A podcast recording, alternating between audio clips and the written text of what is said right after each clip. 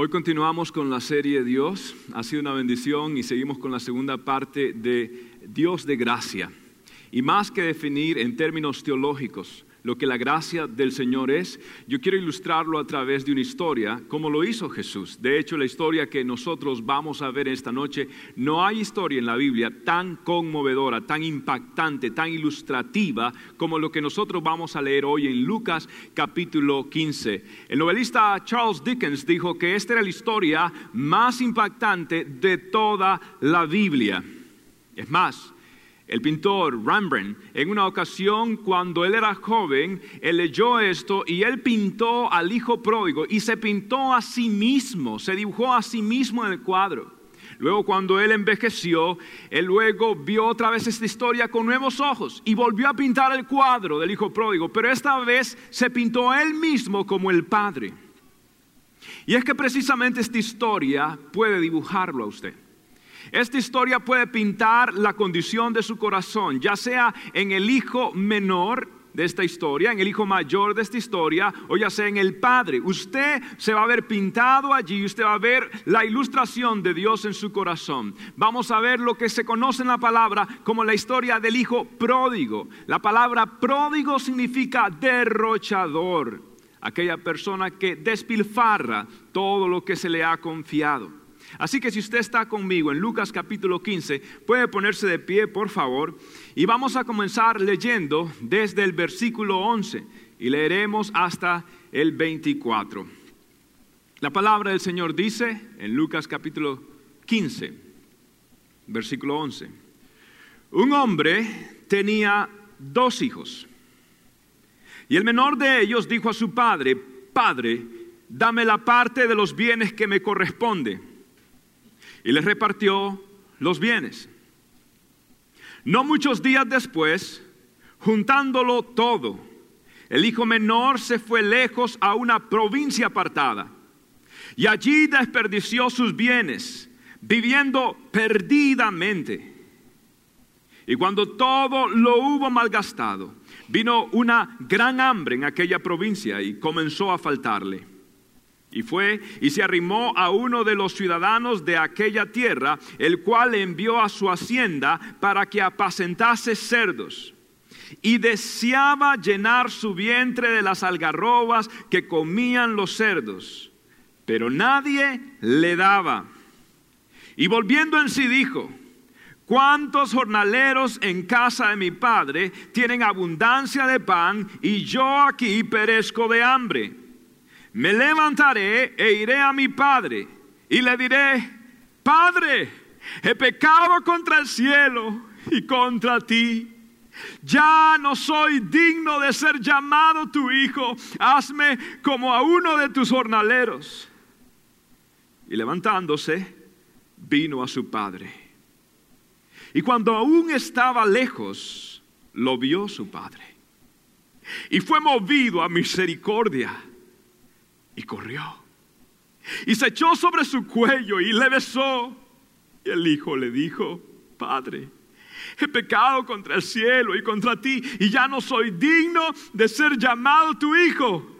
Pero el padre dijo a los siervos, sacad el mejor vestido y vestidle y poned un anillo en su mano y calzado en sus pies y traed el becerro gordo y matadlo y comamos y hagamos fiesta, porque este mi hijo muerto era y ha revivido, se había perdido y es hallado y comenzaron a regocijarse. Bendita palabra del Señor. Puede tomar asiento. Si hay algo peor que un ateo que no cree en Dios, es un cristiano que tiene la idea equivocada de quién es Dios. Es como un reloj que le da a usted y usted sabe que está parado, está parado, está dañado y usted ya sabe que no puede referirse a él, pero hay de aquel reloj que parece que está bien y le está dando a usted la hora equivocada. Y usted toma decisiones equivocadas basadas en un punto de referencia equivocado. Y hay cristianos que no conocen todavía a un Dios de gracia. Ahora, esta historia que nosotros estamos leyendo ilustra perfectamente el Dios de gracia que nosotros tenemos. La historia comienza con un hombre que Dios lo había bendecido, un hombre honrado, trabajador, de familia, y tenía dos hijos. Pero el hijo menor era un chico diferente. El hijo menor era una persona con muchos sueños, pero sin capital. Era un muchacho inquieto, un muchacho travieso que le gustaba explorar los límites de todo. Y en un momento determinado dijo, mire papá, yo ya no quiero saber más de iglesia, de familia, mire, estamos en el siglo XXI, yo quiero vivir la vida, experimentar, viajar, saber qué es lo que está allá, yo quiero encontrarme a mí mismo. Y quiero que tú hagas algo por mi padre. Yo quiero que tú vendas todo lo que me pertenece a mí en mi herencia, yo quiero que tú me des a mí mi ganancia, mi parte de herencia. Ahora, esto es tremendo, yo quiero que usted entienda esto. Según la tradición judía, un padre podía dar, si tenía dos hijos, al hijo mayor dos tercios de su herencia y al hijo menor un tercio. Dos tercios, ¿por qué al mayor? Bueno, porque en los tiempos de Israel los mayores se consideraban los que eran próximos a ser patriarcas. Y los patriarcas por lo general cuidaban de la familia, los hermanos menores, de la próxima generación. Entonces el mayor recibía doble por eso, porque se entendía de que ese mayor iba a cuidar de los menores. En otras palabras, eran familias saludables y tenían un sistema para poder mantener familias fuertes, para cuidar las próximas generaciones de las familias. Admirable. Ahora, cuando este joven está pidiendo su herencia, lo que este joven le está diciendo al padre es, no hallo la hora en que te mueras.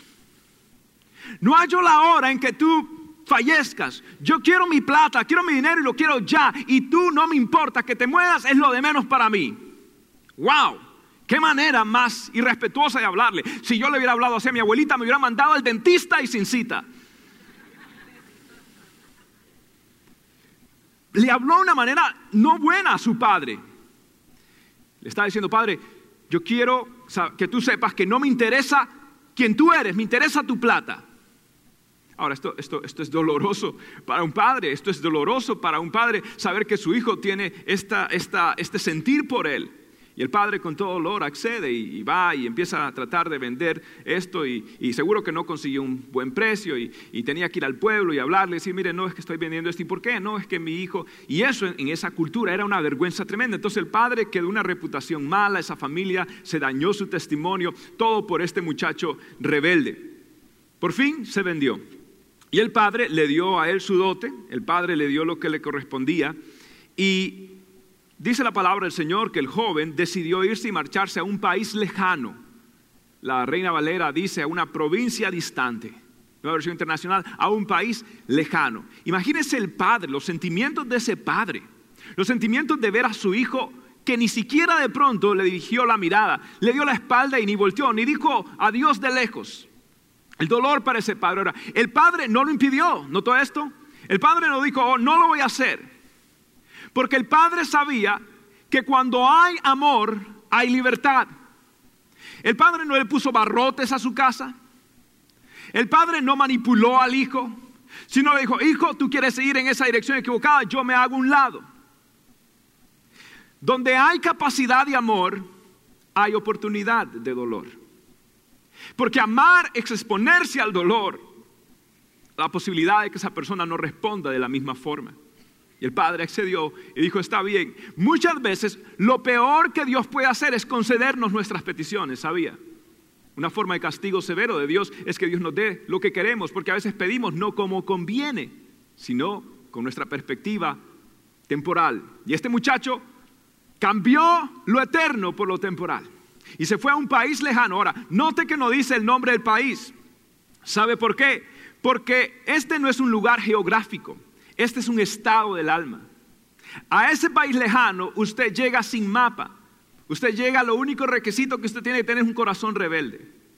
Llegar a ese país distante, todos tenemos áreas no conquistadas por el Señor. Y este muchacho se fue a ese país, se fue a ese lugar de rebeldía. Y dice la palabra del Señor que vino una vida completamente despilfarrando todo, una vida pródiga, desechando, eh, derrochando todo. La palabra del Señor dice que se fue a un lugar y tuvo fiesta. Yo imagino que en tiempos modernos es como una persona que se va a Las Vegas Y se va a Las Vegas y allá lo que hay es casino, allá lo que hay es cosas y el hombre en el casino, en el bar, le pagaba a todos, la cerveza decía, no, en mi cuenta. Y el hombre tenía amigos, era popular, estaba yendo a lugares indecentes, inmorales y este hombre tenía de todo, se había ido. Pero en un momento determinado hubo un colapso en la economía.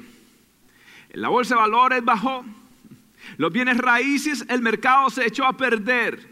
El valor de las casas bajó. La gente tenía dificultad haciendo sus pagos, incluyendo de sus autos, de sus camellos. Y, y hubo un problema. Este muchacho trató de rescatar todo lo que tenía y de pronto llevó el, televisor plasma a la casa de empeño con tal de rescatar algo y puso sus cositas, su reloj, su joyería, lo que sea, en eBay o en Craigslist, un garage sale, yo no sé qué hizo. Pero el hombre, el hombre estaba tratando de rescatar su lugar, pero perdió la casa y el carro, digo, el camello, perdió todo. Llegó una crisis y el hombre se quedó en nada y empezó a escasear la plata y también los amigos. Qué raro, ¿no? Las propuestas de matrimonio creo que, se le cancelaron. Las chicas que andaban detrás de él ya ahora nada. Este muchacho empezó a entrar en una etapa bien seria, en una situación bien difícil. La palabra del Señor dice que este muchacho llegó a tal desesperación que su única opción fue trabajar para un pagano. Ahora, este muchacho tuvo que hacer para un extraño lo que nunca hizo por su padre, trabajar. ¿Y qué? Cuidando cerdos. Hmm. Él vivió su vida como un cerdo y ahora eh, está entre ellos. Ahora lo está cuidando. Ahora está alimentando y tenía que pelear la comida que los cerdos se comían, tenía que pelearla para él poder alimentarse de algo, para él poder acceder a algo. Estaba allí. Ahora, ¿sabe qué dice el versículo 16? Que nadie le daba nada. Esto es importante. Nadie le daba nada. ¿Sabe qué? Las personas a veces no van a cambiar hasta que toquen fondo. Y si usted es padre, y si usted es esposo o esposa o un familiar de una persona que está rebelde con el Señor y todavía no ha tocado fondo, deje usted de financiar una vida de perdición y déjalo que caiga al piso para que pueda ver la mano del Señor y de allí se levante restaurado por el Señor. No retrase el trato de Dios con una persona tratando usted de ser más bueno que Dios. Nadie le da nada. Estoy seguro que el padre se enteró, era un hombre de influencia, pero el padre no corrió a rescatarlo en los vicios que estaba. Nadie le daba nada. Y hay momentos que tenemos que nosotros permitir que esos momentos lleguen. Porque entonces la gente no va a entender la gracia de Dios. Hasta que la gente no toca suelo, no llegan a entender lo que el mensaje de la gracia del Señor es. Y ahí llegó este muchacho en una situación terrible, en una situación donde no había escape. Le creyó a la, a la mercadotecnia del mundo, le creyó a los anuncios de neón del mundo y se fue detrás del pecado, se fue detrás de aquella medicina que en realidad era expirada del pecado. Aquello que prometía libertad le trajo esclavitud. Este muchacho queriéndose encontrar a sí mismo encontró perdición, encontró inseguridad y ahí estaba en un pozo profundo entre lobo, entre animales, estaba humillado, estaba a la intemperie allí, en una posición donde ahora solo necesitaba la gracia del Señor.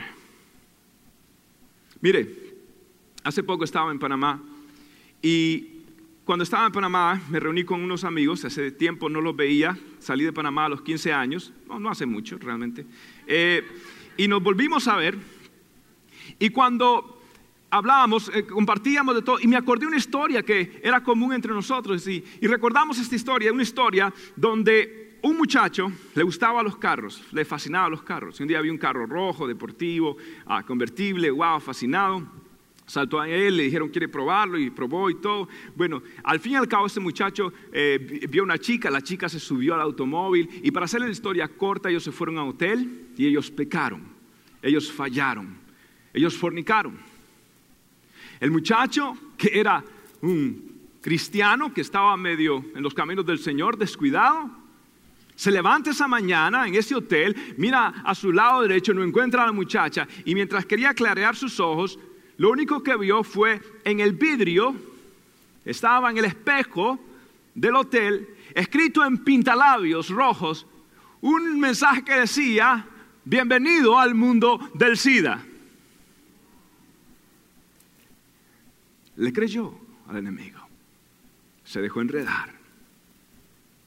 Todo el mundo lo abandonó. Y ahora estaba con las consecuencias. Es increíble pensar, pero muchas veces encontramos nuestro destino en los caminos que queremos evitar. Y a veces en medio del dolor, Dios va a utilizar cuestiones como esta índole para hacer su voluntad y para hacer su obra y tratar con el corazón de las personas que están caminando en rebelión con Dios. Ahora, la palabra del Señor dice que este joven, cuando llegó a esa situación, volvió en sí, volvió en sí, o sea, abrió los ojos. Este muchacho se dio cuenta de lo que realmente había hecho y ahora por fin él abre los ojos. Usted ve, la gente no va a abrir los ojos hasta que no toquen piso. La gente a veces no se va a arrepentir hasta que Dios no trate con ellos como trató con Faraón. Tenía un corazón duro, Dios trató duramente. Entonces este muchacho dice la Biblia que volvió en sí, recapacitó, abrió sus ojos. Yo sentía en mi corazón decirles a ustedes, hacer una pausa esta noche y decirles algo. Si usted tiene un familiar que está duro, un familiar que está lejos de los caminos del Señor, si usted tiene un esposo indiferente a las cosas espirituales, si usted le ha pedido a Dios, Dios, yo quiero que mi esposo, no sé, tenga un encuentro contigo. Si tiene algún familiar, está metido de pronto en la droga, si usted dice, ya hemos hecho todo lo posible, le hemos aconsejado, lo he llevado a psicólogos y demás, y todavía sigue en ese vicio, sigue hundido en la droga, en el alcohol, lo que sea. Yo tengo un consejo para usted. Esa persona necesita que Dios le abra el entendimiento. Y lo mejor que usted puede hacer es orar estratégicamente. La Biblia dice, por ejemplo, en 2 de Corintios, capítulo 4, versículo 4, las siguientes palabras. En los cuales, hablando la gente que está en pecado, el Dios de este siglo cegó el entendimiento de los incrédulos. ¿Para que qué? No le resplandezca la luz del Evangelio. Lucas 24, 45 reza, entonces les abrió el entendimiento para que comprendiesen las escrituras. Esto es tremendo. En otras palabras, el problema de ese amigo, de ese familiar, es que no le ha alumbrado la luz del Evangelio. Entonces la mejor manera que usted puede decir, Señor, yo no soy Dios, yo no puedo cambiar, yo no puedo hacer que esa persona eh, se acerque a ti. Entonces lo mejor que usted puede hacer con un corazón indiferente es pedirle a Dios y decir, Señor, ábrele el entendimiento. Señor, penetra tú, córrele el velo, revélate, Señor. Y tú tratarás con esa persona. Trate, ya no insista, ya no esté allí. Usted no es Dios, usted no es el Mesías, usted no es el Salvador. Deje que Dios trate directamente con esa persona y ore para que el entendimiento le sea abierto. Jensen Bala, el pastor de Brooklyn Tabernacle, cuenta una historia. Siendo un gran pastor, un gran hombre de Dios, su hija de 16 años, Chrissy, entró en una época de rebeldía terrible. Y esto es duro para un pastor, para todo padre, pero en especial para un pastor que tiene ciertos estándares y ciertas demandas de las personas. Y esta muchacha no solamente se rebeló, se fue de la casa a los 16 años. Decidió apartarse, irse con su novio, hizo y deshizo la chica.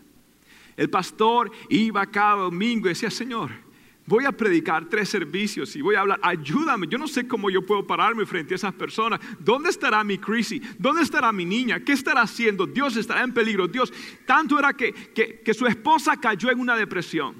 Y la esposa le dijo al pastor Jensen Bada, lo siento, pero el ministerio ha arruinado nuestra vida familiar. Yo no puedo vivir más contigo. Yo me voy y te dejo y yo me voy a la Florida. Imagínese un pastor de una iglesia tan grande, de tanta influencia en la nación, en el mundo realmente. Y ahora su esposa se va, su hija descarriada. Y este hombre llegó a un punto donde ya no podía más, no podía más. Y lo que hizo fue intensificar algo bueno que tiene el pastor Jensen Ballard, que hace énfasis en la oración. Y él empezó a orar los días martes en la noche, así como nosotros vamos a estar orando. Y empezó a clamar y, em, empezó a orar. Y, pero tanto era, usted, usted le ha pasado que a veces ora tanto por algo que ya como que la fe le falta o, o, como no ve la mano de Dios, mejor ni ora para no como desilusionarse un poco. Y este pastor estaba ya así, hasta sensible con Dios, Dios te has olvidado de mí, mi hija lleva meses, casi años fuera y no sé de ella, está perdida. Entonces este hombre empezó a orar, empezó a orar y empezó, Señor, Revélate tú, yo ya, no puedo hacer nada. Tiene que llegar a un punto que yo tengo que descansar ah, y darle a Dios mis hijos, decir, ellos son tuyos, esto no es mío, Señor, son tus hijos, aquí estoy, Dios. Y, pidió y dijo, Señor, abre el entendimiento. Una hermana en medio del servicio de oración le dice, Pastor, siento que oremos por su hija. Y él estaba cansado, nuevamente le daba pena, no, quería ni que la iglesia supiera más de esto, pero él hizo caso y empezaron a orar y dice que empezaron a orar y aquello era como que era un, un, un momento de, de, de, de parto o espiritualmente hablando y lloraban y lloraban y, clamaban y él sintió, él ya no tenía fuerzas, pero el pueblo estaba orando por esta situación tremendamente. Y el pastor se fue. Y luego, en la mañana, mientras él se rasuraba, alguien tocó la puerta. Él escuchó y luego su esposa subió corriendo y subió corriendo y le dijo, mi amor, es Chrissy. Nuestra hija ha regresado a casa. Y él bajó sin quitarse la crema de afeitar. Y cuando llegó a la sala, su hija estaba en el piso, estaba postrada, estaba llorando. Y lo único que Chris decía, Dad, papi, ¿quién oró por mí el martes pasado. ¿Quién oró por mí el martes? Hija, ¿por qué? Porque yo tuve un sueño y sentía que iba cayendo en un abismo, en un abismo sin fondo. Y de pronto tuve una revelación y el Señor apareció en mí, frente a mí, me dijo, yo voy a abrir tu entendimiento y yo voy a llegar a tu vida y vengo para salvarte, y vengo para rescatarte. Y papi, no aguanté más y vine corriendo y quiero pedirte perdón a ti y pedirle perdón a mami. He dejado a mi novio, he dejado a un lado las drogas. ¿Por qué? Porque papá gracias por no haberte dado por vencido, orando y clamando y creyendo. Abre el entendimiento, Señor, a mi esposo. Abre el entendimiento a mi hijo. Abre, revélate tú, Señor. Revélate tú, Señor. Si usted empieza a orar así, usted verá al Señor actuar. Bendito su nombre. Ahora, este muchacho llegó su entendimiento fue abierto. Y en ese momento la palabra del Señor dice que Él dijo, me levantaré e iré a mi Padre. Eso es arrepentimiento. Iba por este camino y ahora cambio camino, me he arrepentido. Tuvo un encuentro genuino. Y cuando, cuando iba de camino, cuando iba de camino, Él empezó a pensar, ¿cómo voy a decirle a mi padre? Y le dice, bueno, empezó a pensar, lo que voy a decirle es que el padre he pecado contra el cielo, correcto, porque su pecado fue contra Dios, y he pecado contra ti. He pecado verticalmente, he pecado horizontalmente. Hay gente que es bueno pidiéndole a Dios perdón, pero a la gente no le puede pedir perdón. Y esto cancela su relación con el Señor. Porque si Cristo, escuche esto, si alguien realmente es ofendido, cuando peca. Cuando una persona peca, ¿quién es el más ofendido? Dios. Y si Dios, que es el más ofendido, le perdonó a esa persona, cuán ofensivo entonces es delante de Dios que usted no perdone a esa persona que Él ya perdonó. Entonces el perdón tiene que extenderse horizontalmente también. Y en este caso usted puede dar perdón, pero también usted debe pedir perdón. Y este muchacho dijo, voy a pedirle perdón. Padre, he pecado contra el cielo, pero también he pecado contra ti, Padre.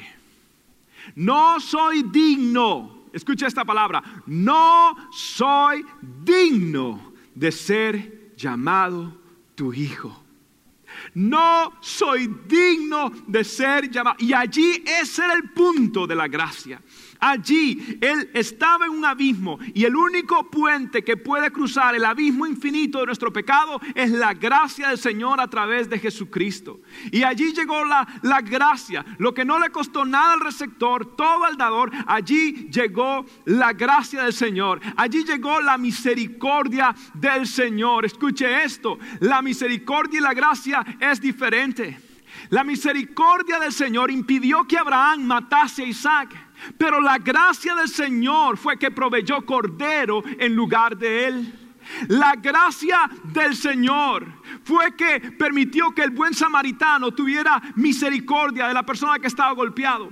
Pero la gracia paga por todos los gastos hasta que esa persona se recupere. Oh, la misericordia perdona al ladrón de la cruz. Ah, pero la gracia le dice, hoy estarás conmigo en el paraíso. La gracia del Señor, la misericordia del Señor. Oh, sí, la misericordia del Señor perdonó a Pablo, pero es la gracia del Señor que lo hizo un apóstol. Y Pablo decía, por la gracia de Dios soy el que soy. Es la misericordia del Señor. Es la misericordia del Señor que hizo que este hijo pródigo sea perdonado. Pero es la gracia del Señor que hace que el Padre haga una fiesta. ¿Por qué? Porque es la misericordia del Señor que cierra las puertas del infierno. Pero es la gracia del Señor que abre las puertas del cielo. Bendito sea su nombre. Es la gracia del Señor. Y solamente se puede experimentar hasta que la persona llega a ese punto de convicción, de decir, Señor, ya no soy digno. San Agustín decía que la gracia de Dios siempre se derrama en manos vacías. Usted ve, por lo general la costumbre judía era cuando alguien había ofendido a alguien, es llegar con un regalo. Pero ¿qué regalo tenía que ofrecerle el hijo al padre? No tenía nada que ofrecerle. Recuerda Jacob a Saúl, le llevó un regalo. Era protocolo judío, pero este muchacho llegó con las manos vacías. Pero es todo lo que necesitaba para recibir la gracia del Señor. Dice la palabra del Señor que el Padre fue el que lo vio primero. ¿Qué quiere decir? Seguro que el Padre se pasaba todas las tardes esperando por su Hijo. La noche las sombras de la noche le sorprendían esperando por su hijo. Y él esperaba y él aguardaba. Y un momento determinado, eh, él vio como una, él vio como una silueta, como alguien, pero alguien que se arrastraba. Ese no podía ser su hijo. Y de pronto empezó a divisar que que tenía como harapos, mucho menos mi hijo se vestía pues exquisitamente. Y, luego empezó a ver como un pelo desgreñado. Ese no podía ser mi hijo, aparte que está muy flaco, mi hijo es corpulento. Y, empezó a notar ya más de cerca que la barba estaba sucia, llena de lodos y, maloliente, y parecía que había estiércol. Y, parecía que el hombre estaba completamente, completamente en un espantapájaros que había recibido muchas tormentas. Podría ser, pero en ese momento la palabra del Señor dice que él reconoció que era su hijo. Y la palabra del Señor dice que él fue movido a misericordia. La palabra del Señor dice que las entrañas de ese padre se conmovieron dentro de él. ¿Sabe por qué?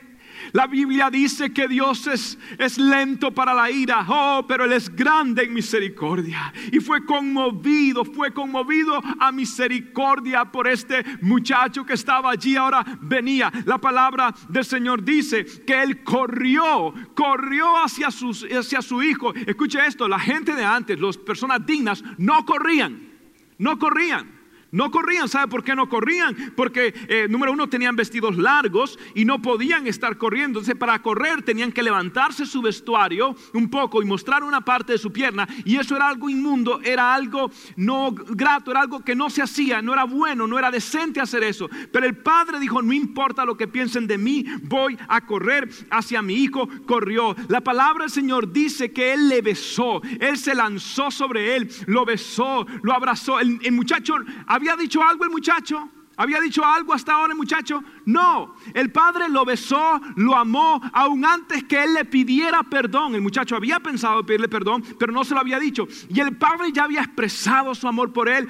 el griego significa que lo, bañó en besos, lo besó. Padres, escucha algo, un, paréntesis. Es bueno expresarle amor a sus hijos, aunque estén grandes y digan, papi, no, no me hagas eso. En el fondo, traducción es hazlo otra vez, papá. E, exprese su amor, agárrelo. Eh, mi hijo me dice, ok, papi, sí, pero mira, un time out, hazlo cuando no muchachas alrededor, ¿ok? Está bien, hijo, pero, pero, pero exprese su amor. El padre vino, lo abrazó. Ay, Dios mío, mi hijo. Y, y, y, allí está. Ahora, escuche esto, esto es tremendo. Según los estudiosos, los eruditos, había una historia en el Esmizná judío que era igualita, igualita. Tenía una tradición judía que había un hijo menor que tenía, eh, pidió su herencia, se fue.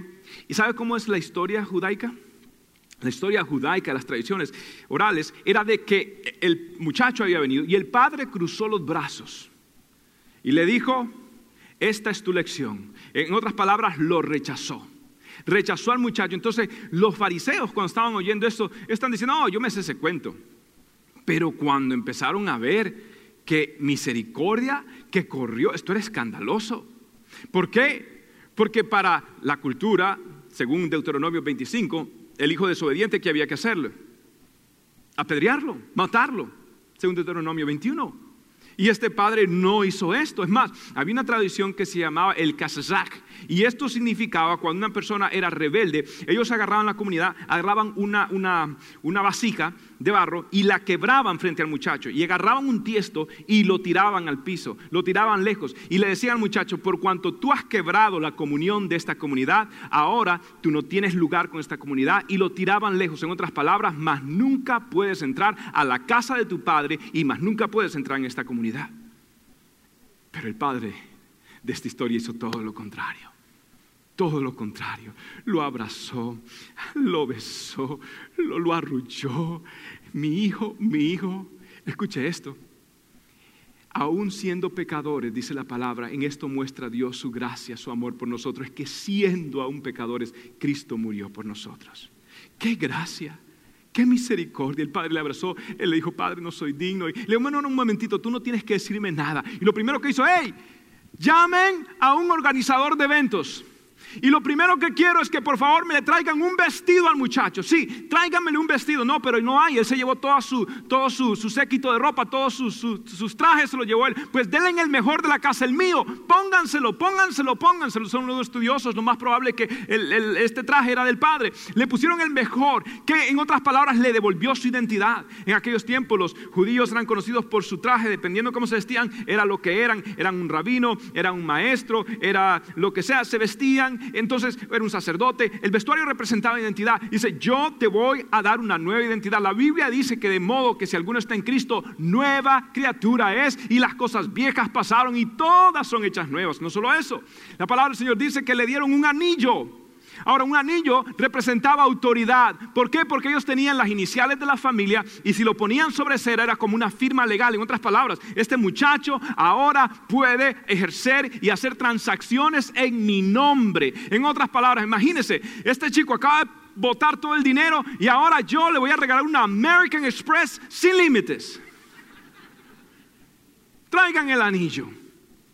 Y luego, ¿qué más? No, traigan el vestuario, traigan el anillo, pero traigan también el calzado. Los esclavos estaban siempre descalzos. En otras palabras, yo te devuelvo tu libertad.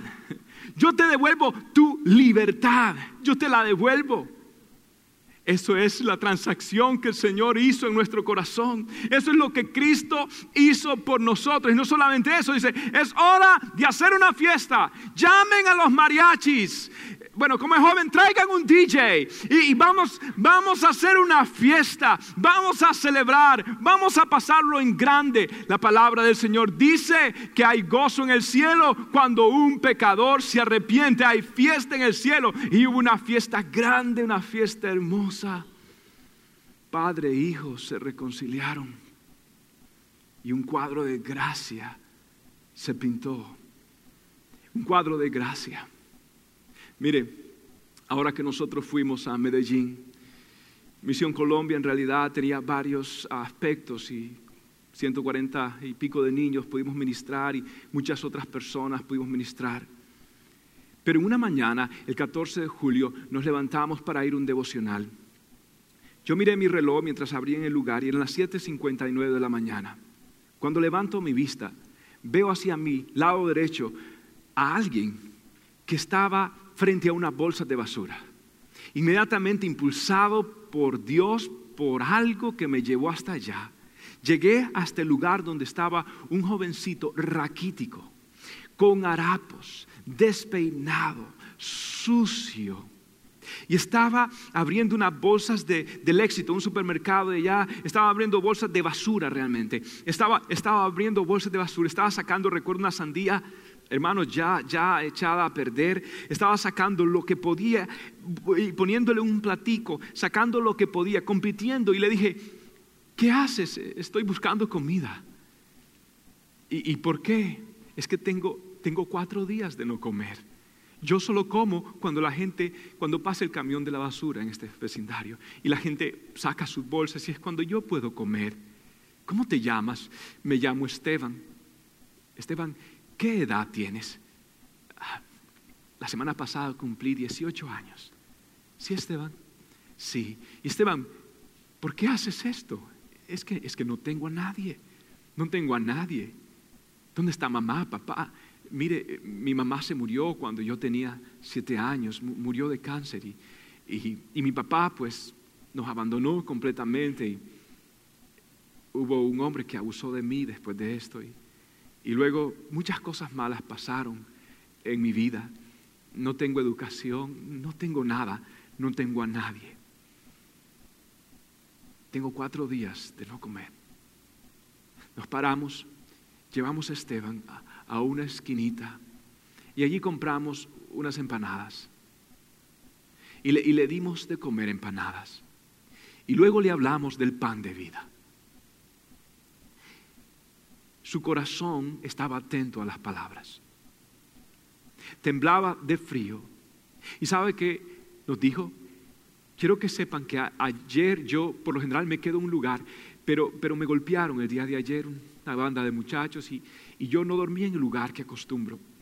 Me cayó toda la lluvia, toda la lluvia cayó sobre mí y, tengo mucho frío. Y en medio de la lluvia, sintiéndome miserable, pensando ya que era el ocaso de mi vida o que debería tomar una decisión, lo que hice fue pedirle a Dios y le dije, Dios, si todavía hay una oportunidad para mí, ¿podrías enviarme una señal de que tú me amas, de que hay alguien en esta vida que que vela por mí, que hay alguien que, pueda hacer algo por mí.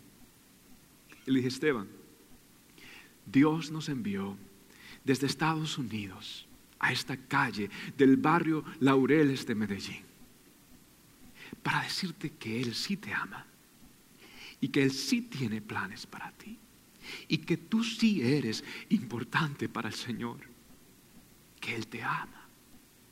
Te ama mucho, Esteban. Sentí abrazarlo. Le confieso, luché por no devolver, por me causó náuseas, estaba mal oliente. Acordé de esta historia. Abracé a Esteban y vi en Esteban un hijo pródigo, un cuadro de la gracia, un retrato de su amor. Pudimos hacer algo por Esteban y ahora estamos tratando de ayudarle, encaminarle yo no sabía que un hermano había tomado una cámara y, tomó unos cuantos vistas. Cuando yo me enteré que le estaba tomando, le dije que cortara porque no me interesaba realmente que filmaran eso.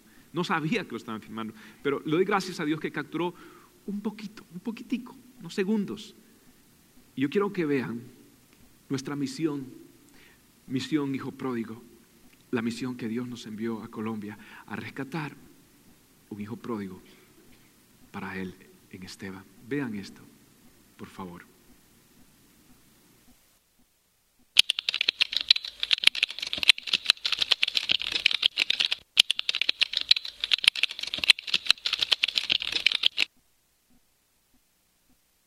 Enciende una luz y déjala brillar, la luz de Jesús que brilla en todo lugar, no la puedes esconder, no te puedes callar ante tal necesidad.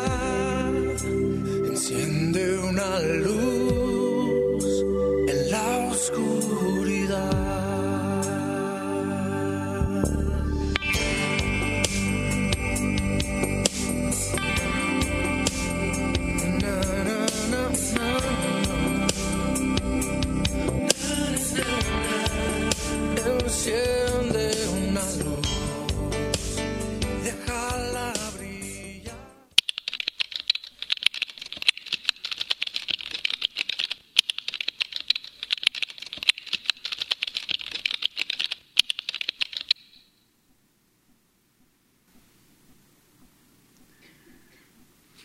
Ese es el Evangelio de Jesucristo. Esteban regresó a casa y está en los brazos del Padre. Y yo no sé cómo ha sido su vida. Y quizás usted no está vagabundo y quizás usted no tiene ausencia de comida por cuatro días. Pero en su corazón hay un vacío. Siente que necesita de Dios. Si en esta noche usted dice, pastor, yo siento que necesito al Señor. Yo siento que necesito acercarme a Dios. Siento que le necesito, necesito su perdón. Quiero estar en paz con Dios, quiero, quiero estar cerca de Él. Yo, yo voy a hacer una oración. Quizás tú eres el hijo pródigo y necesitas volver a casa. Yo voy a hacer una oración y si tú quieres a Jesús en tu corazón, por favor repite esta oración después de mí. Allí donde estás, di estas palabras de todo corazón. Di, Padre Santo, gracias por amarme, por aceptarme tal cual soy. Soy un hijo pródigo. Quiero volver a mi Padre. Señor, perdona mis pecados, perdona mis faltas Señor, quiero volver a ti. Confieso, diga, confieso que Jesús, audiblemente, confieso que Jesús es mi Señor, es mi Salvador. Creo que murió por mí en la cruz, que resucitó por mí, que pronto viene por mí. Señor, dame tu perdón. Lléname de tu Santo Espíritu. Borra mi pasado dame un futuro. Abrázame, papá. Bésame, papá. Te necesito. Yo te necesito, Dios. Ven a mí. Yo me entregaré a ti para el resto de mi vida. En el nombre del Padre, en el nombre del Hijo y del Espíritu Santo. Amén.